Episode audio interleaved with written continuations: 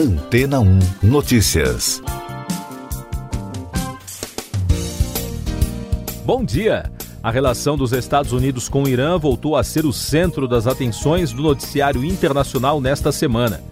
Isso porque autoridades americanas tomaram na terça-feira o controle de vários sites de veículos de imprensa estatal iraniana, a Press TV e a Al Alam, e do canal de televisão Al Mazira, que pertence aos Houthis do Iêmen. Após a ação, os portais exibiram um comunicado que dizia que o governo dos Estados Unidos assumiu o controle dos sites e fazia referência ainda às sanções americanas acompanhadas dos emblemas da Polícia Federal, FBI e do Departamento de Comércio. Oficialmente, o governo americano não se pronunciou a respeito da ação na terça-feira, mas, segundo a imprensa local, uma fonte disse, em condição de anonimato, que a decisão partiu das autoridades americanas como retaliação a sites que divulgam desinformação. A rádio e televisão da República Islâmica do Irã informou que outros sites, incluindo um dirigido por palestinos e um canal cultural e religioso em árabe, também foram bloqueados. A emissora acusou os Estados Unidos de violar a liberdade de expressão e de unir forças com Israel e Arábia Saudita para bloquear meios pró-resistência que expõem os crimes dos aliados dos Estados Unidos na região. O porta-voz do Departamento de Estado, Ned Price, disse que divulgaria informações sobre o ocorrido em breve. Washington mantém sanções contra o Irã devido ao impasse em torno do programa de armas nucleares e seu suposto apoio a grupos terroristas. As medidas proíbem os americanos de fazer negócios com as empresas do país. A ação contra a alegada desinformação dos portais ocorre no momento em que o governo de Joe Biden tenta restaurar o acordo de 2015 entre Teherã e outras potências nucleares que determinaram um congelamento do programa nuclear iraniano. Em 2018, o então presidente Donald Trump retirou o país do acordo com a alegação de que os iranianos não estavam cumprindo seus compromissos.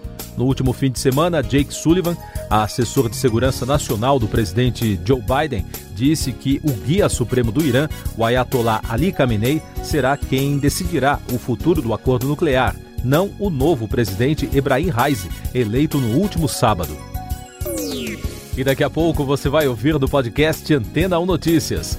Ministério Público Federal identifica indícios de crime em compra de vacina indiana Covaxin. Vacina da AstraZeneca é eficaz contra variantes identificadas na Índia. Senado aprova medida provisória que aumenta impostos para bancos. O Ministério Público Federal de Brasília está investigando a compra da vacina indiana Covaxin pelo governo federal.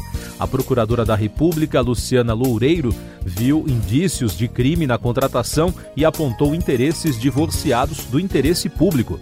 O preço pago pelo produto foi mil por cento mais alto do que o estimado pela fabricante. A AstraZeneca informou na terça-feira que a sua vacina contra a Covid-19 é eficaz contra as variantes do coronavírus identificadas pela primeira vez na Índia. O estudo da Universidade de Oxford investigou a capacidade dos anticorpos monoclonais no sangue de pessoas recuperadas e vacinadas de neutralizar as variantes. O Senado Federal aprovou na terça-feira a medida provisória que aumenta a taxação sobre o setor bancário. A proposta enviada pelo governo pretende compensar o corte de tributos sobre diesel e gás de cozinha. O texto deve voltar à Câmara porque sofreu alterações pelos senadores. O projeto eleva de 20% para 25% durante o segundo semestre deste ano a alíquota da contribuição social sobre o lucro líquido. Essas e outras notícias você ouve aqui na Antena 1. Oferecimento Água Rocha Branca. Eu sou João Carlos Santana e você está ouvindo o podcast Antena 1 Notícias. Informações sobre a CPI da Covid. O deputado federal Osmar Terra, do MDB do Rio Grande do Sul, afirmou à comissão na terça-feira que nunca falou de imunidade de rebanho a ser implementada pelo Ministério da Saúde. Mas, segundo a oposição, os vídeos exibidos pelo relator Renan Calheiros dão margem a contestações. O depoimento do empresário Francisco Emerson Maximiano, sócio da Precisa Medicamentos, previsto para esta quarta-feira, foi adiado para a próxima semana. O anúncio foi feito pelo presidente da CPI, Omar Aziz, após a defesa do depoente comunicar que ele está em quarentena. Sem depoimentos previstos para hoje, os senadores devem analisar 58 requerimentos. Os números da pandemia no Brasil. O país registrou 2.080 mortes por Covid-19 na terça-feira e soma agora 504.897 óbitos desde o início da crise. O número de casos confirmados já passa de 18 milhões e 50 mil, com mais de 86 mil diagnósticos em 24 horas. E o balanço da vacinação contra a doença aponta que mais de 65 milhões de pessoas já receberam a primeira dose da vacina contra a Covid. O número corresponde a 31% da população. A segunda dose já foi aplicada em 24 milhões 509 mil 708 pessoas, o que equivale a 11,57% da população em todos os estados. Destaques nacionais: seis pessoas ficaram feridas em uma manifestação de comunidades indígenas em Brasília na terça-feira. A confusão aconteceu no anexo da Câmara dos Deputados, que dá acesso à Comissão de Constituição e Justiça, que analisava na hora a proposta que permite atividades comerciais em terras indígenas. Por causa do protesto, a reunião foi cancelada. Após a confusão, o presidente da casa, Arthur criticou o protesto. Ele afirmou que as tentativas de invasão ao Congresso Nacional não são coerentes e que a Câmara precisa ter coragem para debater o tema da exploração de terras no Brasil.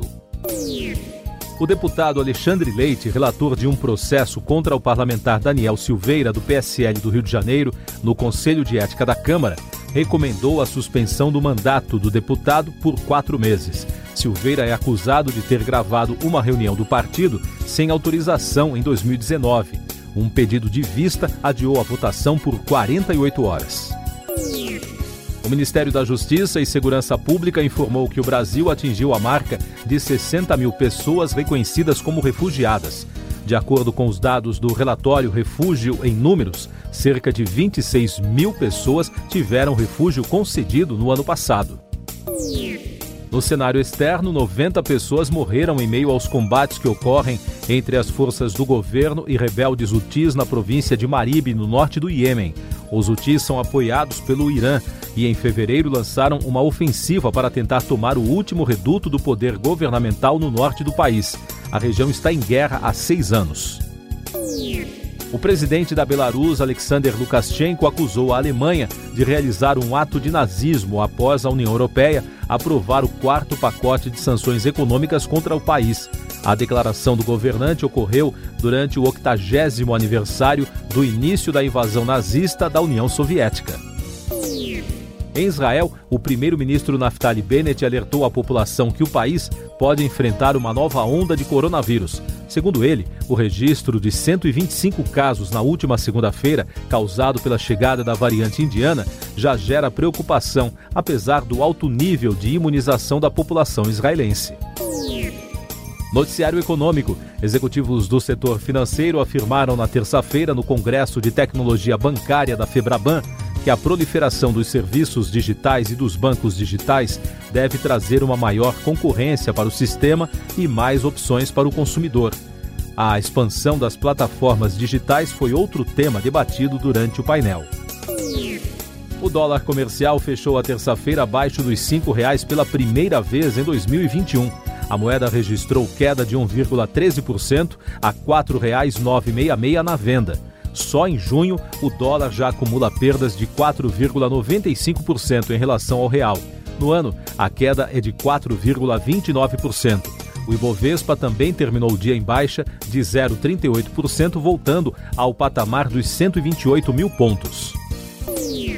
De acordo com fontes ouvidas pelo Estadão, a Comissão Federal de Comércio do governo dos Estados Unidos deverá analisar a proposta de aquisição do estúdio de Hollywood MGM pela Amazon.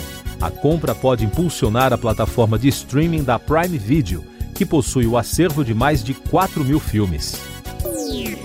O escritor e empresário Robert Kiyosaki, que construiu carreira e fortuna no mercado de educação financeira, chamou a atenção do mundo ao afirmar que uma bolha financeira mundial está crescendo e, por isso, está comprando mais ouro e prata. Kiyosaki é autor do best-seller Pai Rico, Pai Pobre, lançado em 1997. Uma campanha em tom de humor na plataforma Change.org, que já soma mais de 80 mil assinaturas, está pedindo para que o bilionário fundador da Amazon, Jeff Bezos, seja impedido de retornar à Terra após sua viagem ao espaço prevista para 28 de julho, no primeiro voo tripulado de sua empresa de foguetes Blue Origin. A cápsula New Shepard contará com a presença do empresário, seu irmão e outros dois passageiros que não tiveram as identidades reveladas. A cantora norte-americana Britney Spears vai se apresentar nesta quarta-feira perante um tribunal virtual para falar sobre o controle que o seu pai, James Spears, tem sobre sua vida pessoal, carreira, negócios e fortuna. A vontade de falar diretamente à corte foi um pedido da própria Britney. No ano passado, ela pediu para remover o pai da tutela e dar poder sobre seu patrimônio a um banco. Você confere agora os últimos destaques do podcast Antena 1 Notícias, edição desta quarta-feira, 23 de junho.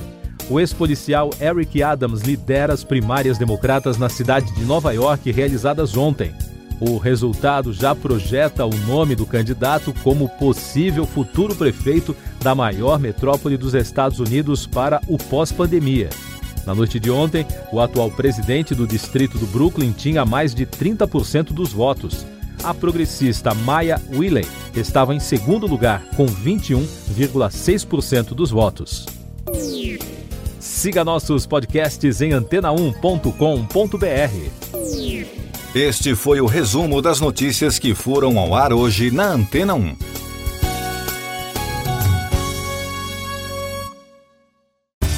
Depois de tanto conteúdo legal, que tal se hidratar com água rocha branca?